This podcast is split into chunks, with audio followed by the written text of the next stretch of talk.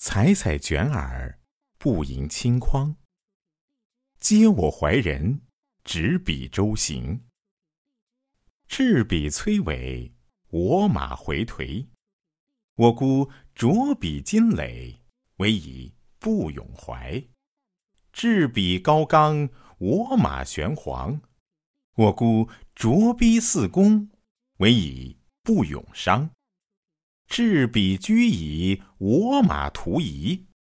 我仆扑矣，云何欲矣？卷耳是一篇妻子思念远处征战的丈夫的情歌，在诗的开篇中展示了一幅动感的画卷。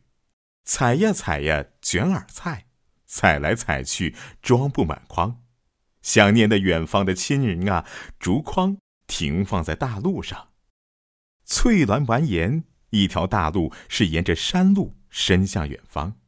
一个女子是挎着浅竹筐。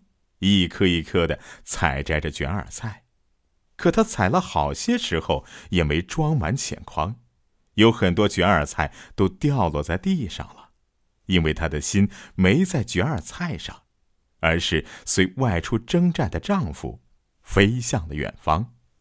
不断的苦想之下，他的心情越加的凄惶，对卷耳菜已没有心力再做采摘了。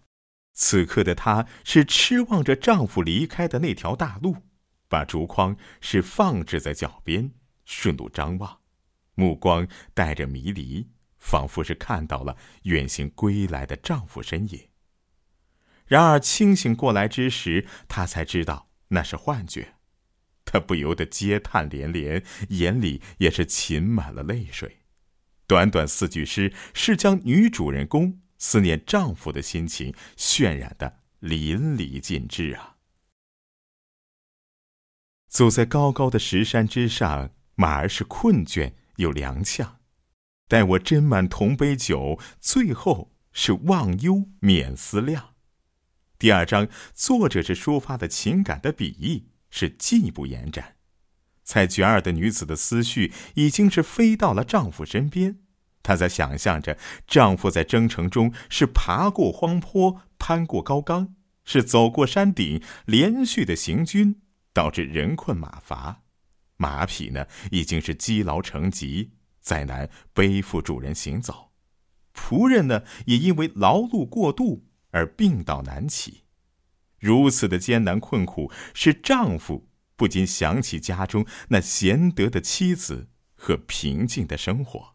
心中不免会无限的惆怅啊，他只得借酒浇愁，以淡化乡愁。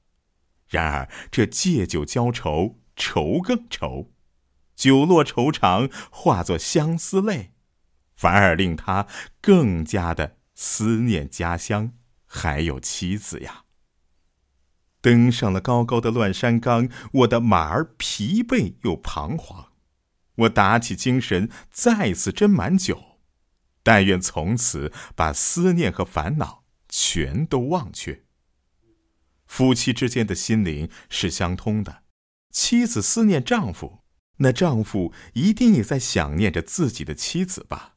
于是作者把妇人放下，笔锋一转，是娓娓诉说着丈夫思念妻子的苦涩心境。妻子想到丈夫在山岗上人疲马乏，丈夫所忆的境况也恰如所料。他行到山顶上，又饿又累又彷徨，勉强提神斟酒，打算是借酒消愁啊。也许事实不会如此巧合，但是作者以丈夫念妻思乡的意象，是把空间骤然拉大了。连接起两地夫妻的情思，是扩展了诗的意境，更是渲染了相思气氛，使诗在形式上具有两地情书互相答应、相应相称的艺术效果。在这一章里，采用了复沓的形式，深入描述了征战的丈夫在外的危难困苦以及思念家人的愁情，也深刻揭示了战争给人们。带来的深重灾难，始终借马的疲惫，于是征途的艰危，以借酒浇愁，是表达着愁已积淀，无法可解呀。置彼居矣，我马图矣，我仆仆矣，云何欲矣？这最后一章的美句以语气词结尾，给人以呼吸急促之感，好似远方的征人身体是疲惫不堪了，心灵上是更受不了苦思的折磨，因而要尽快结束这场遥相呼应的痛苦对话呀。又像是他不想让远方的妻子怀念自己，决断的让双方立即打住啊。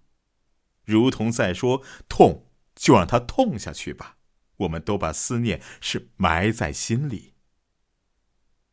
彼时彼刻，远方的他似乎已经疲惫到铺地不起，夫妻间的苦苦相思却不能相见，万分无奈之情是溢于言表啊。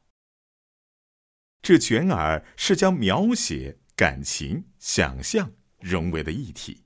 字字流露出夫妻间的深厚感情，读来是感人至深的。红学家于拼博评论这首诗时说：“当斜匡采绿者徘徊向末，回肠荡气之时，正是征人策马盘旋，渡越关山之清。两两相应，静殊而情却同，是意而愿则一。所谓像天涯一样缠绵。”各自飘零者，或有诗人之指乎？这于先生的评价，恰当的道出了这首诗前后映衬、花开两朵的艺术特色。